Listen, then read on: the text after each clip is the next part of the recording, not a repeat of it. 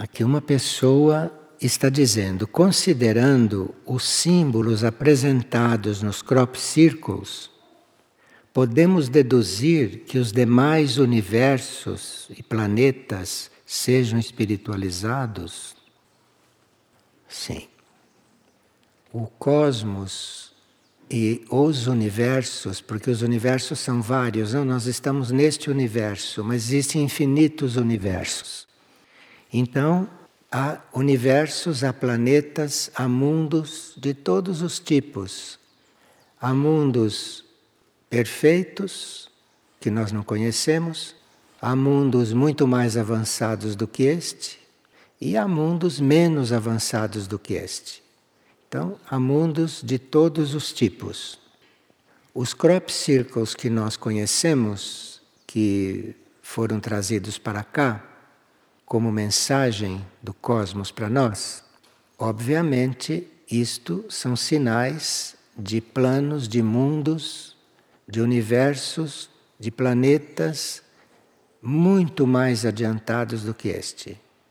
E só o fato de estarem aqui materializados, de estarem aqui desenhados, isto já é para o planeta uma grande graça.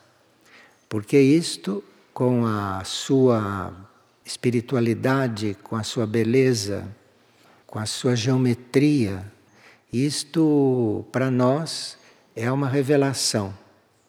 Nós conhecíamos algumas espécies de beleza, conhecíamos muitas belezas materiais através da arte que se fez aqui nesta terra.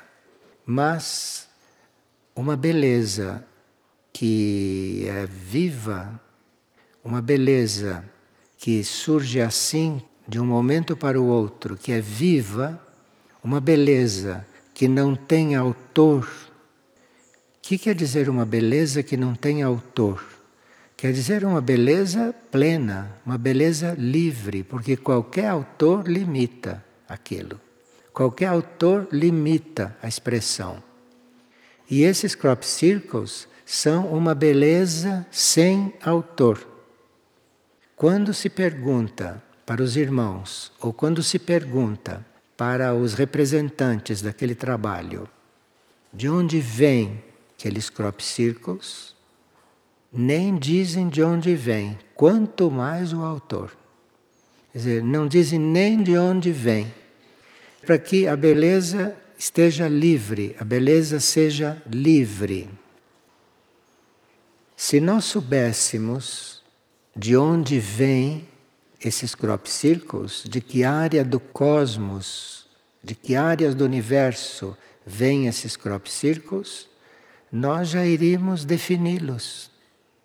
É como se dissesse: de onde você veio? Venho do Rio, então você é carioca nós reduziríamos a beleza a isto. Então, não é necessário saber de onde vem e quem fez. O necessário é conseguir receber a beleza, é conseguir reconhecer a beleza e saber recebê-la. E depois de ter reconhecido e de ter recebido, de tê-la acolhido, se deixar trabalhar pela beleza. Porque a beleza trabalha. A beleza nos trabalha. E neste planeta não se pode mais dizer que não se conhece a beleza. Este planeta, de um ponto de vista de paisagem, mostra beleza. A luz solar, quando atravessa o ar, mostra beleza. Neste planeta há sinais de beleza aquilo que se chama de belezas naturais.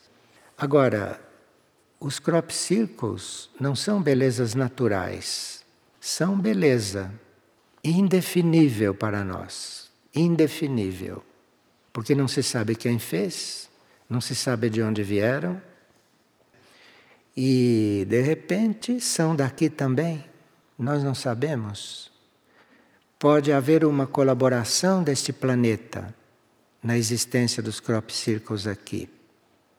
Pode haver, Porque neste planeta existe no seu interior, na sua parte interna, seres, consciências, civilizações, humanidades em outras dimensões. De forma que nós não sabemos de onde eles vêm e também não podemos afirmar se existe uma colaboração do interior do planeta com o cosmos para que isto possa acontecer na superfície.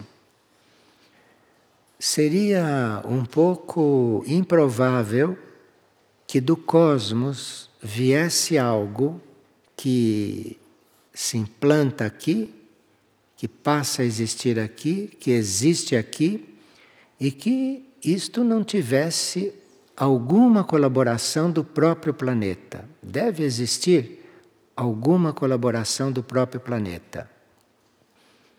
Não sabemos se do homem da superfície, nos seus níveis internos, mas que deve haver uma colaboração do próprio planeta, de algum nível deste planeta, sem dúvida alguma. Os corpos celestes, e portanto a Terra também, são expressões de consciências internas Nenhum corpo celeste é a expressão de uma consciência externa, de uma consciência que se veja, física. Mas cada corpo celeste é a expressão de uma consciência, cuja existência tem um processo que nós não conhecemos. Nós sabemos que o planeta Terra está aqui, mas não temos ideia do que é a consciência do planeta Terra. É uma consciência, senão o planeta não poderia existir. E esta consciência do planeta é uma consciência, chamemos um ser, mas um ser muito mais avançado do que a nossa mente pode conceber. E nós desconhecemos que consciência é esta. Como não conhecemos, a razão da existência de um corpo celeste. Os corpos celestes estão aí, mas a nossa consciência ainda não atinge este conhecimento. Qual é a função, qual é a razão da existência de um corpo celeste? E nem poderíamos saber porque nós não sabemos a razão da nossa existência. Nós pensamos que nós existimos para estas coisas que fazemos. Então, nós não sabemos realmente a razão da nossa existência. E assim, as coisas que fazemos, as coisas que praticamos, as coisas que manifestamos, para nós se transforma na razão da nossa existência. Mas será essa mesma a razão da nossa existência? Será que nós existimos para isso que fazemos, para isso que vivemos? Então, os crop circles demonstram para nós que nós precisamos procurar compreender a razão das coisas. Agora, não é isso que a humanidade vem demonstrando, porque a humanidade não só não presta atenção naquilo que está simbolizado ali, como também nem cogita, nem se pergunta de onde vem, o que é aquilo, para que aquilo serve. Isto é, nós estamos passando por uma prova com essas presenças e não estamos sendo aprovados nesta prova. Porque estamos ou completamente indiferentes ou completamente passivos diante de algo no qual há tudo que descobrir, que há tudo o que ver ali. Muitas vezes, um corpo celeste tem um propósito, mas não consegue realizá-lo. Pode acontecer. Assim como um ser humano pode não conseguir realizar algo, um corpo celeste pode não conseguir realizar o seu propósito, mesmo que saiba qual é o seu propósito. Porque um corpo celeste está sujeito, está num mar de forças, de vibrações forças de todos os tipos, forças negativas, forças positivas. Entre as forças negativas, há aquelas que representam áreas do espaço, do universo, que são muito negativas, muito destrutivas. Então, um corpo celeste está num mar de forças. E essas forças, se são negativas, se se começam a infiltrar demais na sua aura, esses corpos celestes perdem a sua capacidade de realizar aquilo que vieram fazer.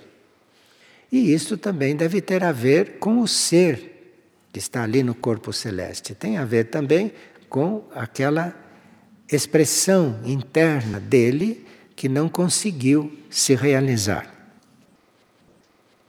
Nós estamos falando disto por causa da lua, isto que a gente vê todos os dias, que é um corpo celeste que fracassou. A lua é um corpo celeste fracassado. E quando nós olhamos para a lua, não imaginamos nada disso, nada sabemos da lua. Então, como é um corpo físico, que está aqui muito perto, está visível, alguém até já chegou lá, fisicamente, então está muito perto.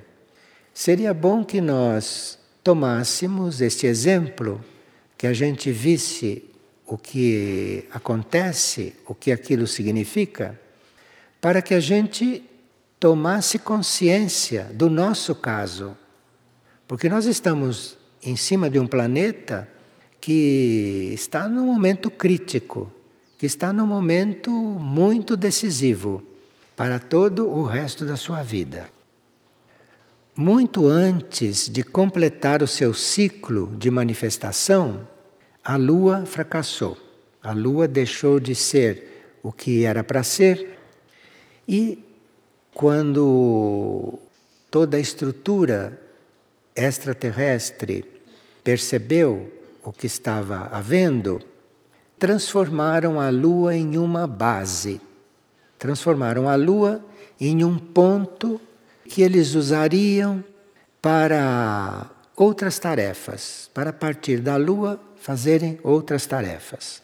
E mesmo certos seres extraterrestres, certas consciências extraterrestres, cujos corpos internos, sutis, não suportam a vibração da Terra, esses fazem esta base da Lua como um pouso e ali deixam os seus corpos que não suportam a vibração da Terra, deixam ali, é uma base organizada, não? Deixam isto ali e vêm então para a terra fazer os seus trabalhos. Então, nós estamos rodeados de irmãos, estamos rodeados de seres, de consciências que estão fazendo trabalhos aqui que nós não sabemos nem quais são, não temos ideia do que estão fazendo aqui, porque não estão no corpo físico, não estão com o corpo físico, não se quer dizer que deixaram os corpos físicos na Lua. Deixaram na Lua os corpos que aqui não podem resistir. Não precisam ser físicos, porque nós temos vários corpos. Só que os nossos irmãos extraterrestres sabem quantos corpos têm, quais são, onde levá-los, onde não levá-los, e nós não temos a menor consciência de nenhum outro corpo além do corpo físico. Mas essa base que está ali, ou melhor, este antigo planeta, que hoje é uma base, este é muito importante para a transição da Terra, para a transição deste nosso planeta, que está numa mudança, que está passando por uma grande mudança. E aquela base é muito fundamental para isso. De um certo ponto de vista, a Lua está fazendo o papel de uma nave. Isto é, em vez de virem muitas naves para cá, vêm os irmãos e usam a Lua como base. Usam a Lua como base. O controle desta base não é de nenhum dos nossos irmãos que estão lá usando como base. O controle desta base vem de um ponto muito remoto do cosmos, que nós não temos notícia, não sabemos o que é, mas é um ponto bastante importante e bastante poderoso para, de lá de onde ele está, manter esta base aqui em ação e funcionando. Os corpos extraterrestres, mesmo sutis, que vêm trabalhar na Terra, que vêm passar períodos na Terra ou momentos na Terra, são deixados lá e são mantidos lá o tempo que é necessário, o tempo que é preciso.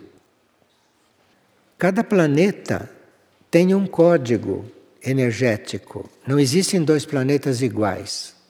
Então, nós não podemos entrar num outro planeta, entrar num outro mundo que tem outro código energético com os corpos que usamos aqui. Para que essas coisas sejam conhecidas, é porque está na hora de nós conscientizarmos estas coisas. Alguma razão deve haver para isto. Alguma razão deve haver para isto. E alguma razão deve haver para nós estarmos sabendo o que se passa em Lua, em outros lugares, e sabemos menos o que se passa no próprio interior da Terra. Deve ter uma razão para tudo isso. Então, se nós quiséssemos realmente estudar, se nós quiséssemos realmente nos preencher de conhecimento, de conhecimento além desse do quintal da nossa casa, se nós quiséssemos realmente ter conhecimento, nós teríamos muitos assuntos. Teríamos muitos assuntos, teríamos muitos temas, temas muito vivos.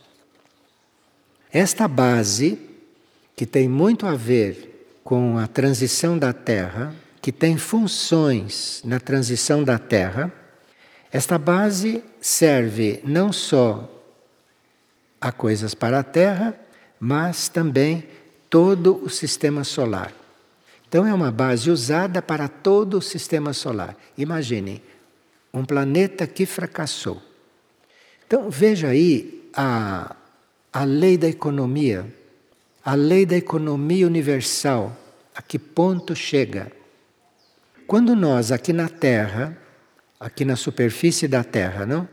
Jogamos no lixo, jogamos fora certas coisas, é bom que saibamos de uma coisa desta, que o cosmos recicla, usa um planeta fracassado. Pense um pouco no que nós jogamos no lixo. Lixo que vai colocar o planeta numa condição insuportável de tanto lixo. Enfim, tudo isso nos dá muito no que pensar, se quisermos. Mas não só pensar, mas como agir, viver de acordo. Então, esta base que pelos extraterrestres está sendo recuperada para várias coisas, está também nutrindo os alimentos que a terra produz. Porque vocês devem todos estar admirados da terra ainda produzir. Porque o que nós fazemos com a terra, todo o veneno que nós já colocamos na terra, e toda a desertificação que já produzimos, o que nós fazemos com os mares, isto já era para estar tudo morto. Mas isto que era um planeta fracassado, recuperado transformado, transmutado, está dando virtudes, vida, valor ao alimento que nós aqui colhemos e comemos. Com o seu magnetismo, porque está muito vivificado, é um ser magnético, não? Com todas essas presenças lá, e o seu magnetismo original que não chegou a desaparecer completamente. Esse magnetismo está ajudando, neste momento, certas áreas do planeta Terra serem preservadas durante a próxima transição. Então, isso está sendo feito muito pontualmente e certas áreas da Terra estão recebendo um magnetismo especial de lá para quando começarem as catástrofes, não é? Essas regiões possam ser preservadas, isto é, essas regiões possam ficar num estado que possam recomeçar, que possam se recuperar, que possam reviver. Esse magnetismo lunar, chamemos de lunar, não? Esse magnetismo lunar está mantendo muitas zonas, muitas áreas da Terra livres de intoxicação. A Terra já estaria completamente intoxicada. Haja visto o que está fazendo com os rios. Mas esse magnetismo está cuidando continuamente da Terra. E de lá virá toda a condução dos ventos e toda a condução do movimento das águas quando esta transição da Terra começar.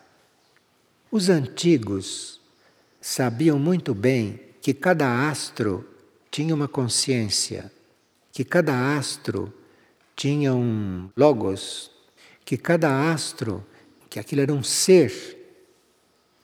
Então é bom que a gente recorde um pouquinho o que os antigos sabiam, porque, claro, que enquanto um astro estará fazendo um certo trabalho aqui, durante os movimentos que aqui haverá, nós tenhamos algo com que ajudar, teremos algo a contatar. Então, não só nos lembrarmos naqueles momentos, mas nos lembrarmos desde já que tudo isto tem vida e que estavam tanto perguntando sobre oração, não é? esses que oram podem ampliar muito o seu trabalho, podem ampliar este trabalho e ir muito além de um trabalho pessoal, de um trabalho individual, porque tudo isto tem vida. Então, orar, orar é um termo tão amplo, é um termo tão grande, que será que a nossa mente não consegue perceber o valor disso? Não consegue perceber a, a função disto? As várias dimensões dessa função? Então, se esta base vai remover desertos de um lado para outro da superfície do planeta, vai remover as areias, vai remover as águas de um lado para outro.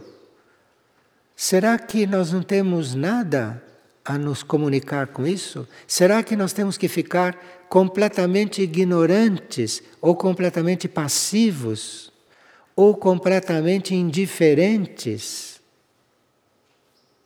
Bem, nós não sabemos concretamente, detalhadamente, qual será o trabalho desta base, mas, por alto, já podemos imaginar, já podemos nos deslocar um pouco desse plano material, irmos para níveis um pouquinho mais criativos da nossa mente, não?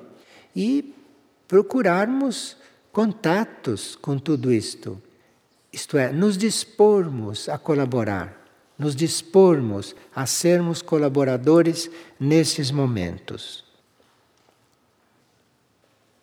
Nós não temos que esperar que a ciência terrestre, que os governos terrestres, que os pesquisadores terrestres nos informem de alguma coisa sobre isto. Nós não podemos esperar isto.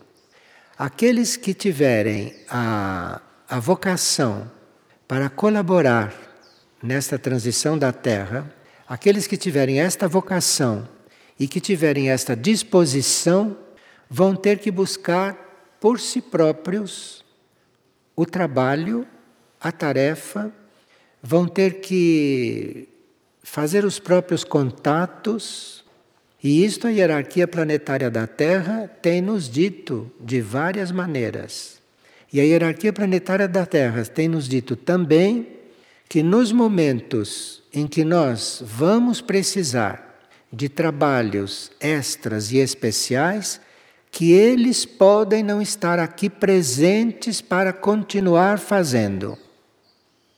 Porque esta situação vai exigir que tudo o que houver de forças positivas esteja disponível para grandes trabalhos, para trabalhos maiores, e contam com a nossa disposição para colaborar. Contam com a nossa disposição, de forma que há muitas coisas que a hierarquia planetária faz para nós, porque é misericordiosa, e que nós já deveríamos estar fazendo.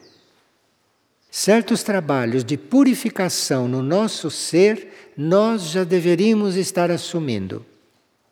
Certos trabalhos de interiorização, nós já deveríamos estar assumindo.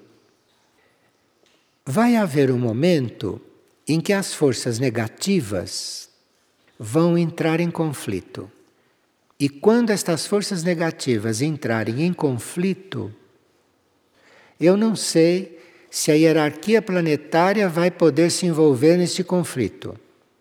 Então, nós teríamos que estar numa situação que corresponde a uma proteção já formada, a uma proteção já construída, para que a gente possa, em certos momentos, entrar em contato com coisas como a Lua, como estes que estarão durante aquela transição em plena ação magnética a partir de lá.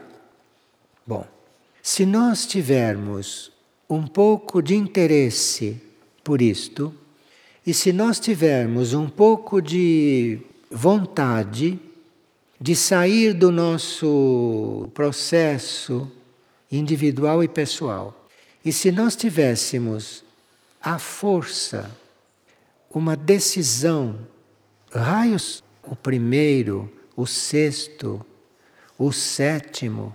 Se nós tivéssemos isto no nosso diapasão, se nós tivéssemos isto no nosso ser, nós já poderíamos estar, a partir destes momentos, sem esperar muito mais, já podíamos estar funcionando como seres de resgate, como seres que se doam ao resgate, ao resgate de outros seres, não só nossos semelhantes humanos, mas seres animais.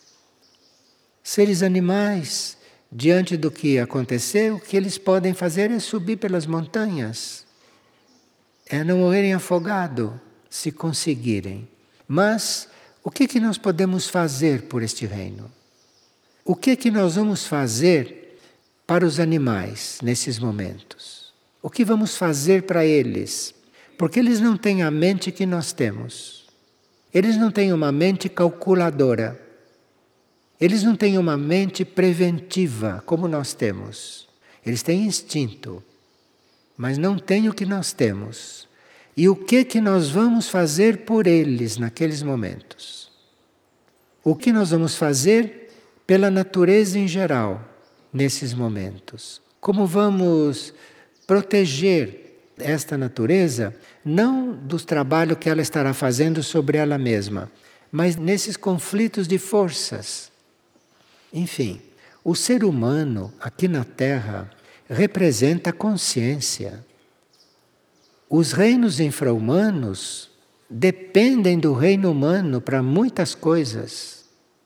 E nós não temos a consciência nem do que fazer conosco. Eu acho que realmente estamos numa situação e ainda deve estar em tempo de salvar alguma coisa, porque senão não se estaria falando disto. Se estaria rezando para morrer direito. Mas será que é só para isso? Será que nós vamos só nos preparar para morrer? Para morrer como gente? Ou vamos morrer como loucos? E será que vamos preparar só para isso? Será que não temos um papel aqui durante este movimento? Mantras poderão ser descobertos.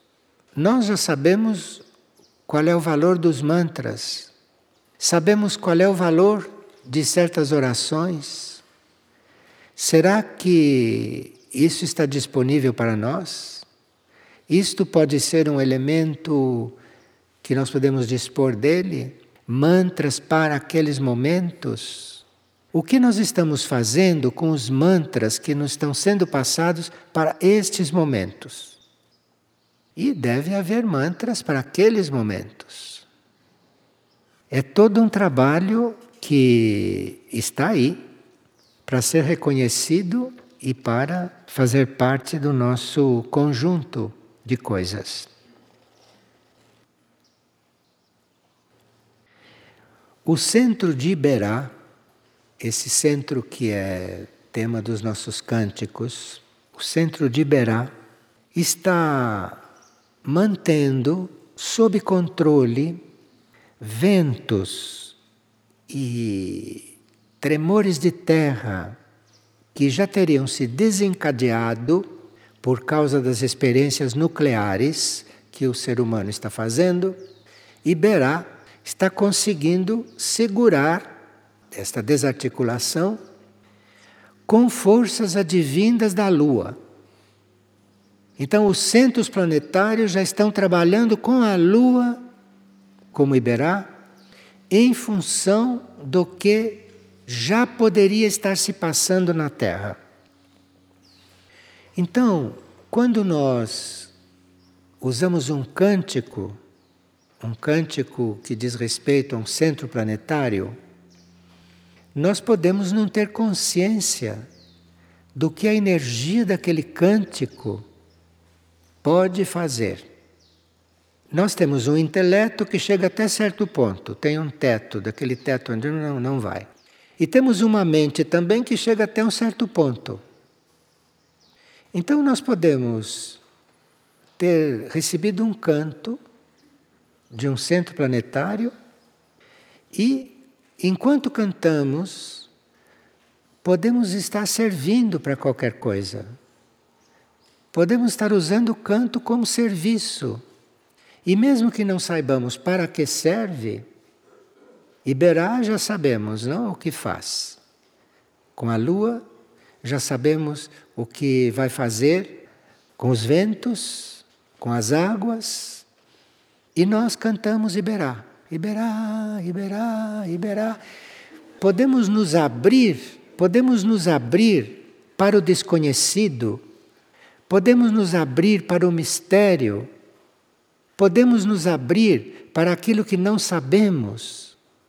Mas para isso, precisa que a gente use aquilo que está disponível com amor, precisa que a gente use isto com vontade Precisa que a gente use isto com devoção.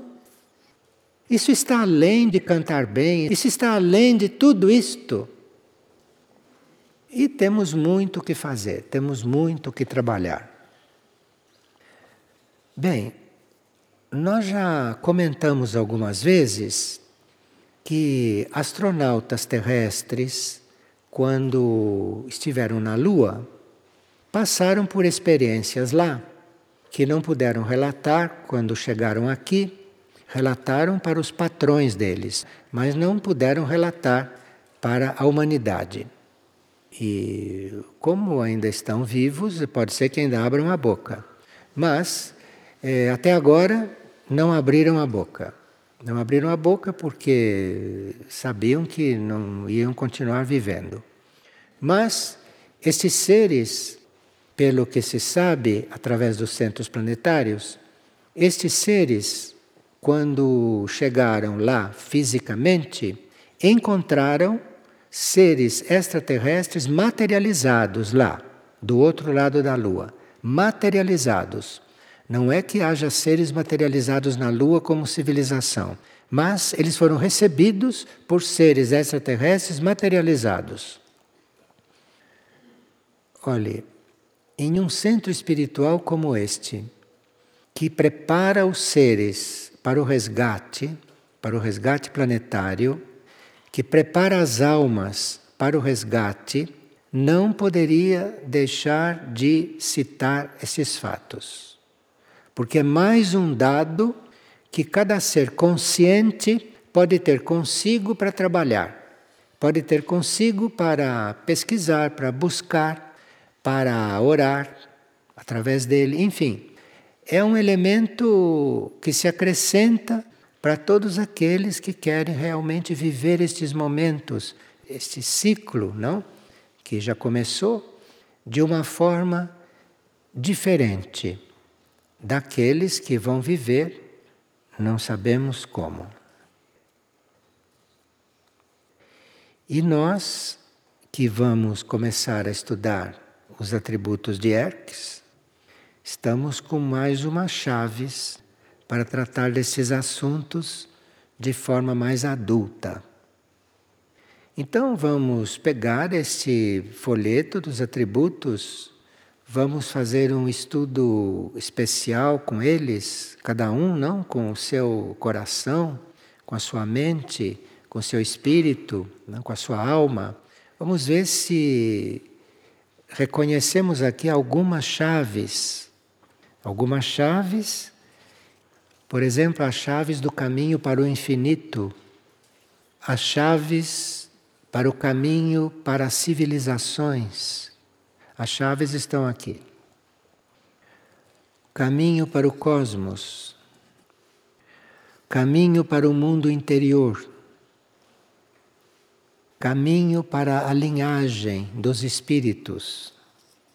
Caminho para a cura espiritual Caminho para a nova humanidade. Vamos ver se recebemos este folheto numa atitude um pouquinho mais avançada do que a atitude que tivemos quando recebemos o de Aurora, quando recebemos o do monastério de Figueira. Isto é, estamos estamos evoluindo, estamos crescendo. Eu não estou aqui chamando a atenção de ninguém. Estou apenas lembrando que nós estamos crescendo, não em altura, porque não é o momento ainda de sermos mais altos, isto virá depois, né? não em altura, mas estaremos crescendo em consciência, em consciência. E veja, para um centro espiritual conseguir prosseguir, para um centro espiritual conseguir continuar ativo no caos que já está aí às portas, é preciso que os membros desse centro espiritual tenham uma idade adulta. Porque senão não vamos nem perceber o que está acontecendo conosco, como a maioria da humanidade não vai nem perceber.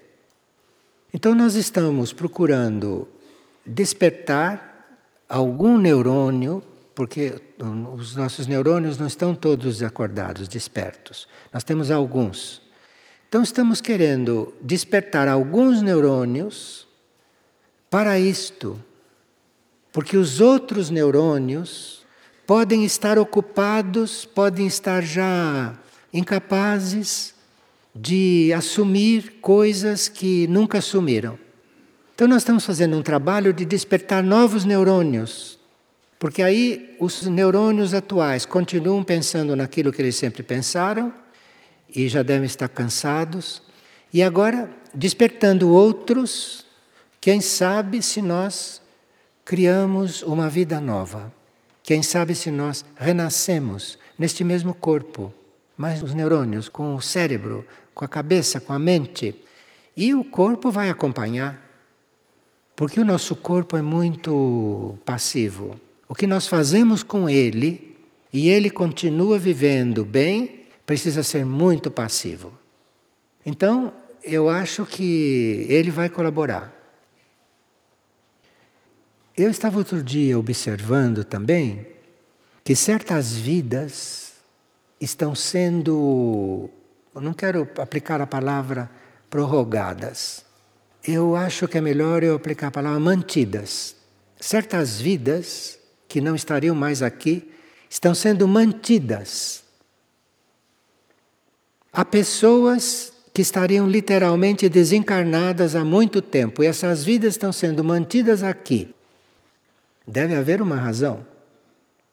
Deve haver uma razão e realmente, se muitos de nós, eu inclusive, se muitos de nós estão vivendo quando já não deviam mais estar aqui, será que nós não temos que aplicar esta, esta prorrogação?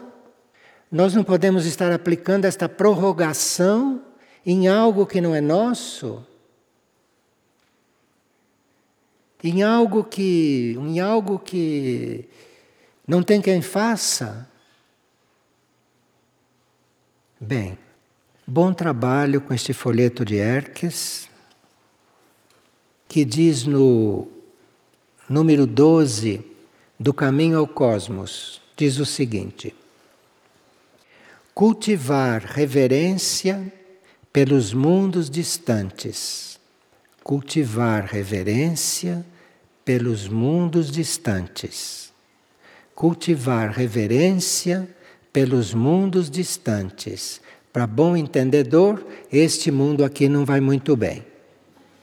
Cultivar reverência pelos mundos distantes. E no número 1 um deste mesmo bloco diz o seguinte: recorrer ao cosmos, mas sem morada fixa. Porque nós queremos logo saber onde é que vamos morar, que é a chave da porta, essas coisas todas. Recorrer ao cosmos, mas sem morada fixa. O conceito de morada espiritual é muito diferente do conceito das agências imobiliárias. Partam desse princípio. O conceito de morada é muito diferente. E se vocês quiserem ir se aproximando deste conceito de morada, que não é fixa e tudo isso, vocês podem usar o que Santa Teresa de Ávila deixou para vocês como herança, não? Que são as sete moradas. E ali vocês têm um trailer disto. Então, recorrer ao cosmos, mas sem morada fixa.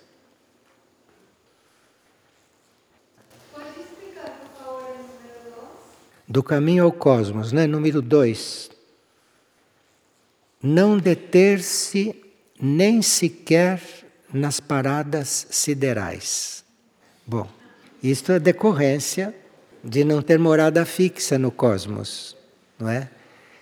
Quando você estiver por aí, você não se detenha nas paradas siderais.